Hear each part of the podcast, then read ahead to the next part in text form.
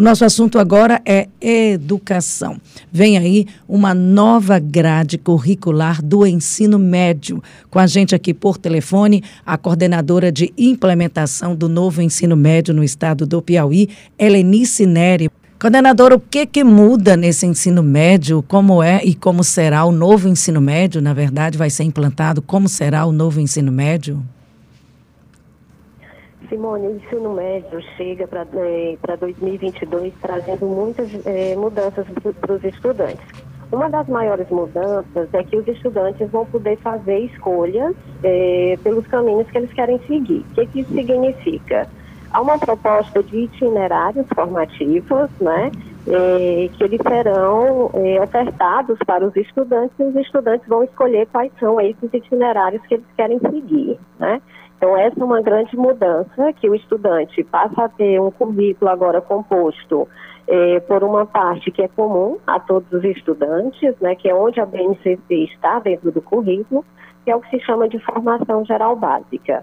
E há uma outra parte, não é, com uma outra carga horária, que são os itinerários formativos. Né? Então, assim, é um conjunto composto indissociável por uma parte comum e uma parte mais de acordo com a escolha dos estudantes. Essa é uma das grandes novidades do ensino médio a partir de 2022.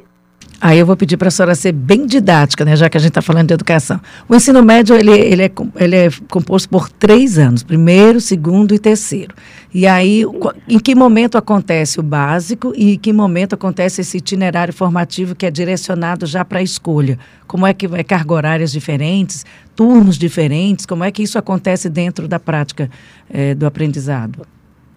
Pronto, essa pergunta é muito importante, Simone, porque desde que se começou a, a, se falar dessas mudanças do ensino médio, muita gente teve uma impressão de que nós faríamos, nós, né, estudantes como um todo, nós teríamos um primeiro momento que seria formação geral básica e depois itinerários. Não, na verdade é assim.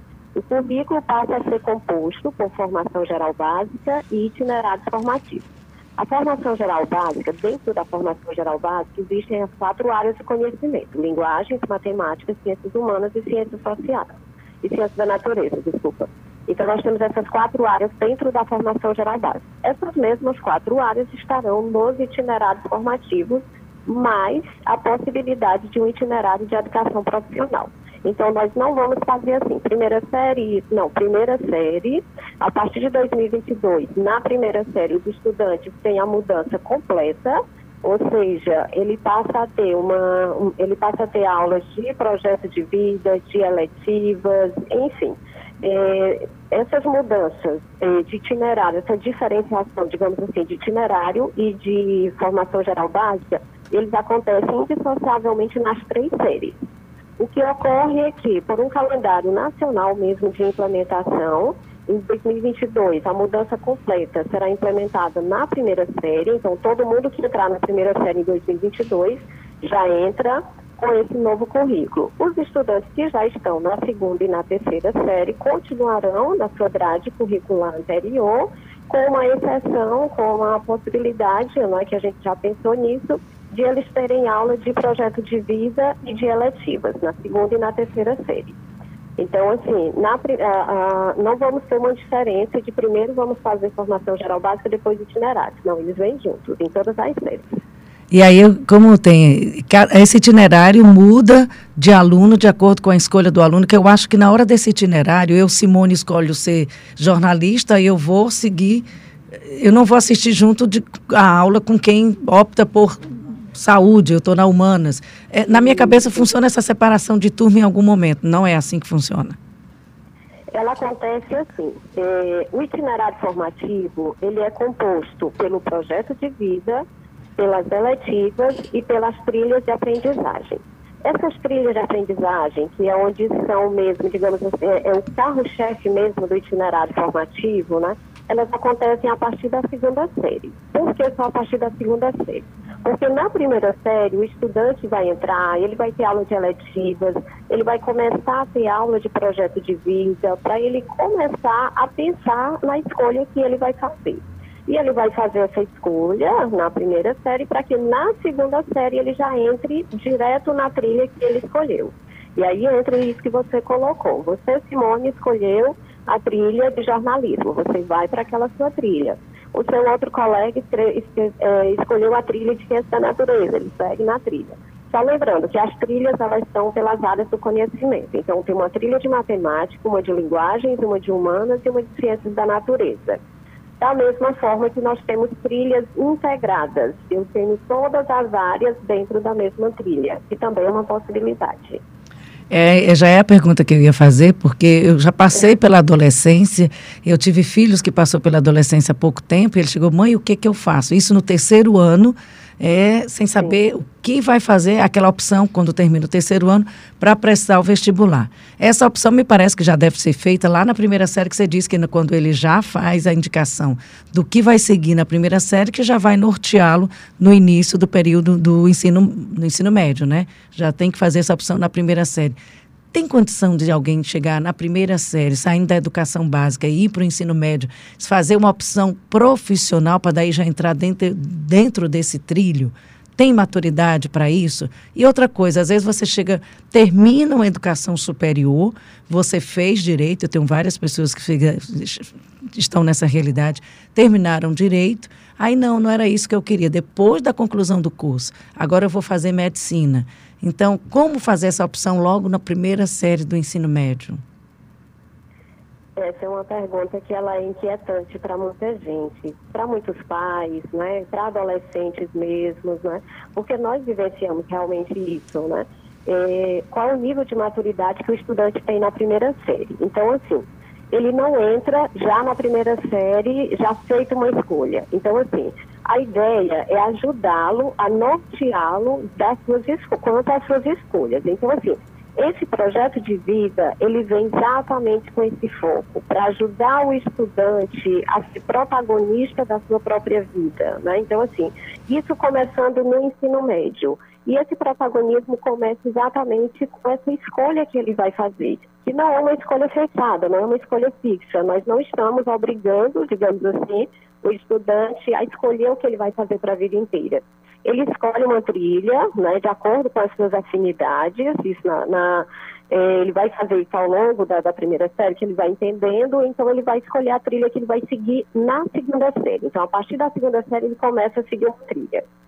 Então, ele começa, por exemplo, com uma trilha de matemática, porque ele acha que a área que ele quer, o que ele quer, o foco que ele quer para a vida dele tem muito a ver com a matemática. Então, ele segue uma trilha de matemática. E aí, ele se arrepende dessa trilha. Né? Ele pode fazer essa mudança? Pode. Ele pode fazer, ele vai passar o ensino médio fazendo mudança de trilha? Não, porque precisa, tem todo o norteamento, tem todo o regramento, que é feito inclusive pelo Conselho Estadual de Educação, né? E orientando até quantas vezes o estudante pode mudar de trilha, em que situação ele pode mudar. Então, existe também essa flexibilidade de ele optar por uma trilha, né, iniciar a segunda série com uma trilha e fazer a mudança dessa trilha de uma trilha para outra. Tem uma pergunta aqui do ouvinte, inclusive, é, ele fala o seguinte, Simone, pergunte à minha conterrânea, Helenice Neri, como vai acontecer, é, como irão acontecer as transferências de alunos para outros estados. Esses itinerários formativos são diferentes da escola de origem. É o professor Eduardo Coelho, de União. Opa, um abraço, Eduardo. Um abraço, pessoal de União, minha terra querida. É, Simone, essa, essa pergunta, ela, ela foi muito inquietante, ela continua sendo, logicamente, mas ela foi muito inquietante para nós desde o início, desde junho de 2019, que nós estamos nesse processo de construção de currículo. Então, era uma das grandes discussões nossa nacionalmente, porque foi um processo de construção que a gente fez muito alinhado com todos os outros estados. E uma das inquietações era essa, era, era essa né? Considerando que cada estado tem sua particularidade, cada estado está construindo a sua trilha, né, de acordo com a sua realidade, como é que isso se dá, né? Então, assim, isso é um regramento, isso é, é, é uma orientação é, legal mesmo, que ela é feita pelo Conselho Nacional de Educação. Então, o Conselho Nacional de Educação faz a, a, a instrução normativa de como esse, esse regramento e cada estado tem o seu regramento também em relação a esses processos, a esse processo de transferência. Mas tudo isso está sendo pensado, foi pensado e continua sendo pensado mesmo nacionalmente. Está sendo pensado para ser já instituído no período letivo de 2022? Já entra em vigor Isso. no próximo ano? Já, 2022, todas as mudanças é, que estão previstas para o ensino médio, elas entram em vigor a partir da primeira série. Aí, logicamente, todas essas questões, como processo avaliativo, que a gente sabe de avaliação, a perspectiva de avaliação que se faz na escola hoje, ela muda. Porque eu passo a ter, por exemplo, um componente curricular chamado projeto de vida. Então, como é que se avalia um projeto de vida? Né?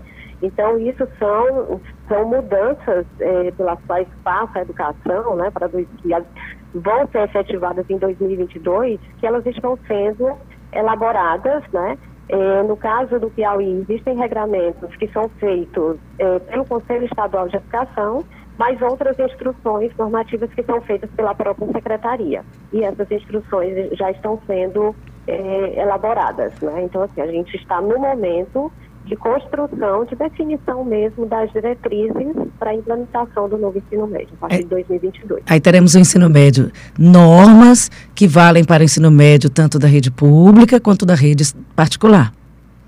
Exatamente, é um ponto importante. As escolas particulares também passarão por esse processo de mudança. A mudança ela vem para todas as escolas, né, para todo o ensino médio e para todas as modalidades, o que é mais importante.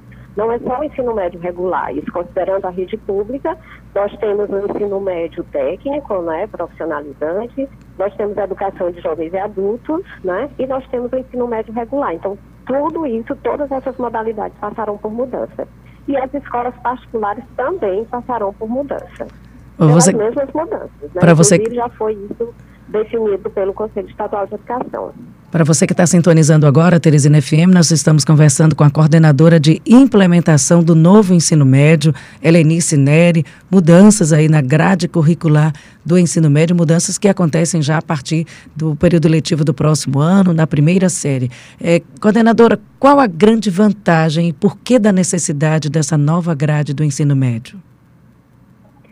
Simone, é, ao nosso ver, essas mudanças elas são necessárias porque assim, o ensino médio, ele tem deixado de ser significativo para muitos estudantes, né?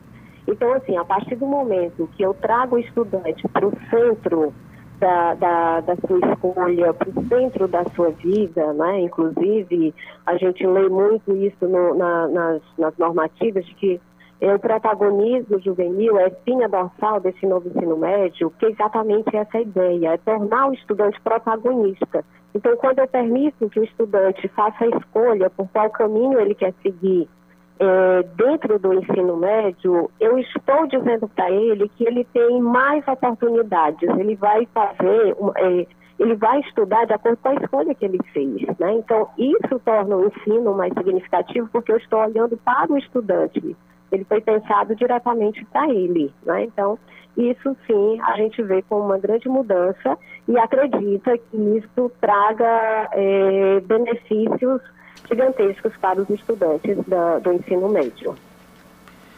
Boa tarde, bom, bom dia, boa tarde, ó Simone. Bom dia, professora, coordenadora, é, o Anderson Camilo aqui. Eu gostaria de. Uma opinião também, uma opinião pessoal sua. A senhora não acha que essa mudança é, não ocorreu, essa mudança não ocorreu anteriormente devido à questão do Enem, a gente já tinha um específico. Inclusive, eu entrei na Universidade Estadual do Piauí através do vestibular específico. Né? Depois, a UESP aderiu ao Enem, antes a Universidade Federal. A senhora não acha que é o, essa questão da mudança do específico para o, para o Enem não atrapalhou nessa mudança de visão por parte do, da, do governo estadual? Até porque já existia, já existem escolas que trabalham de, de forma direcionada. No ensino médio, por por exemplo, tem escola particular que trabalha o aluno para determinados concursos públicos, como da ESA. A senhora não acha que essa mudança não atrapalhou aí essa mudança de, essa mudança de visão por parte do governo do Estado? É, na verdade, eu não vejo que tenha atrapalhado, porque assim, é, o Enem também está passando por mudanças. Então, assim, desde que foi instituída, desde que foi homologada a Lei 13.415, que todas essas mudanças, todo, todos os impactos, digamos assim, em que as mudanças vindas para o ensino médio, é, elas levam para a rede, tudo isso está sendo, tudo isso foi pensado também. Então, assim, Uma das mudanças é que o Enem também passará por mudanças, né? Então, qual é a dinâmica? Se você observa que, se tem, que temos um calendário de implementação que 2022 implementa na primeira série, 2023 na segunda e 2024 na terceira. Então, 2024 nós temos o ensino médio é, mudado completamente em todas as escolas. E 2024 é um ano também que ah, o Enem também muda. Então, assim, o Enem também está mudando. Essas avaliações externas nacionais também todas estão passando por processos de, de ajuste de adequação. Então, é uma mudança que vem caminhando paralela. Para que quando nós, de fato, estivermos com o ensino médio implementado em todas as escolas, eh, todas a, a, as avaliações nacionais também já estejam vivenciando o momento de mudança. Coordenadora, com, eu acho que novas disciplinas serão inseridas, tem a história do, do protagonismo, voltar para o estudante, tem a formação de vida. Isso é uma disciplina, vai mudar em que na carga horária das disciplinas, no tempo de estudo, a gente sabe que começa tudo a ficar muito mais intensivo para os alunos de carga horária, de trabalho, de, de momento de estudo, a partir do, da primeira série, na terceira então nem pensar, fica uma, uma rotina exaustiva. Há mudança de disciplinas? Pronto. É, em relação a isso, Simone, é, todos os componentes curriculares, né, é, só usando aqui uma, uma linguagem que a gente deve se acostumar com ela, né, substituir o nome disciplina por componente curricular, é só para dizer que todos os componentes curriculares né, de cada área do conhecimento, elas continuam, todos esses componentes continuam presentes no currículo do ensino médio que mudanças, né, que novidades chegam? Chegam eletivas, né, essas, esses componentes eletivos, e chega o projeto de vida. O projeto de vida chega como componente curricular obrigatório nas três séries do ensino médio, né? Mas os estudantes continuarão tendo aula de língua portuguesa, matemática, química, física, biologia. E uma coisa importante, sociologia, filosofia e espanhol e durante muito tempo é, ficou se acreditando que seriam componentes que sairiam da grade curricular, só para orientar que elas se mantêm lá, né? Todos os componentes curriculares estão mantidos no currículo de referência do Piauí. E o outro ponto é que assim, o ensino de literatura piauiense, ele também passa a ser obrigatório a partir de 2022.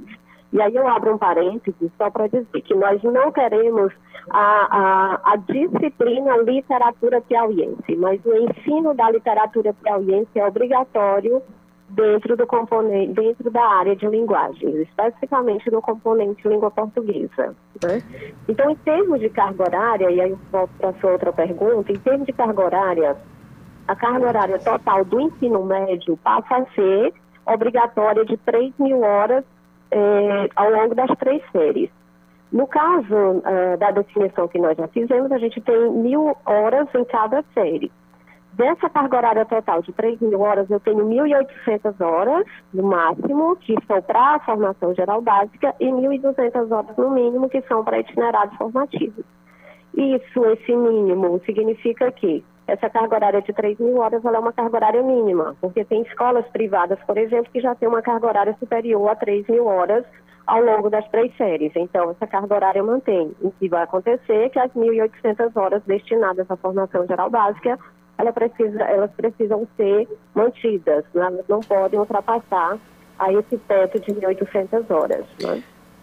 Professora. O que ocorre também é que, assim, com essa é, redistribuição, há uma possibilidade de ampliação. Então, assim, em termos de rede, nós estamos nos últimos ajustes mesmo para validação de impacto em termos de carga horária, né, nesse sentido de é, o tempo que se leva na escola, porque a nossa ideia é que se mantenha o mesmo tempo que o estudante já está hoje, com a distribuição de quantas aulas cabem dentro daquele tempo. Né? Então, a ideia está sendo pensada, nós estamos nesse momento eh, nos últimos ajustes dessas definições de, de carga horária. Professora, uma curiosidade rapidinho. Se discutiu bastante, é, se discute bastante recentemente a adoção do chamado pronome neutro em âmbito escolar. Vocês chegaram a discutir o uso, digamos assim, dessa nova linguagem que é, contempla movimentos, pessoas que, digamos assim, não se identificam nem com o sexo masculino nem com o sexo feminino. O Colégio Franco Brasileiro, por exemplo, no Rio de Janeiro, já é, emitiu um comunicado dizendo que vai adotar essa nova linguagem. Sim. Desculpa, eu não entendi, só o início a questão da utilização do chamado pronome neutro, né, que é para contemplar essas pessoas que não se identificam nem com o sexo masculino nem com o sexo feminino. Vários colégios já disseram, inclusive particulares, disseram que vão adotar essa considerada nova linguagem. Vocês discutiram alguma coisa nesse sentido sobre a adoção ou não dessa, desse pronome neutro dentro do âmbito escolar? Na verdade, assim, o currículo em si, ele não contempla essas particularidades, né? O currículo, ele só, só orienta como é que serão, né? Como é que será essa distribuição de carga horária, é, como, é que, como é que será a adoção do, do, do que foi pensado para os itinerários formativos. Mas essas instruções, essas orientações mais específicas de como, digamos assim, como será na prática, como vai ser a prática mesmo da escola, da sala de aula, isso não vem previsto no currículo, isso é uma definição muito mesmo mais de projeto pedagógico da, das escolas. Professora, a gente agradece aqui, professora, porque a gente está falando de educação, mas é coordenadora de implementação do novo ensino médio, Helenice Neri, falando aqui sobre a nova grade curricular do ensino médio. E aí eu estou aqui como mãe de aluno, né, de quem já passou pelo ensino médio, de quem vai passar ainda pelo ensino médio, que eu tenho uma garotinha que logo, logo vai estar no ensino médio. É, já pensando aqui nessas mudanças, eu acho que é uma coisa que fomenta muito é o pensamento das mães que acompanham diretamente a educação dos filhos. Mas eu imagino que tenha sido pensado para melhor, vamos é, reconhecer que seja algo de mudança, toda mudança requer toda essa, essa preparação e essa conscientização, mas que uma mudança que traga bons frutos para todos nós. Muito obrigada e um ótimo dia, obrigada pela entrevista. Eu que agradeço, Simone, e continuo à disposição. Um abraço a todos os ouvintes. Bom, bom dia, dia, professora.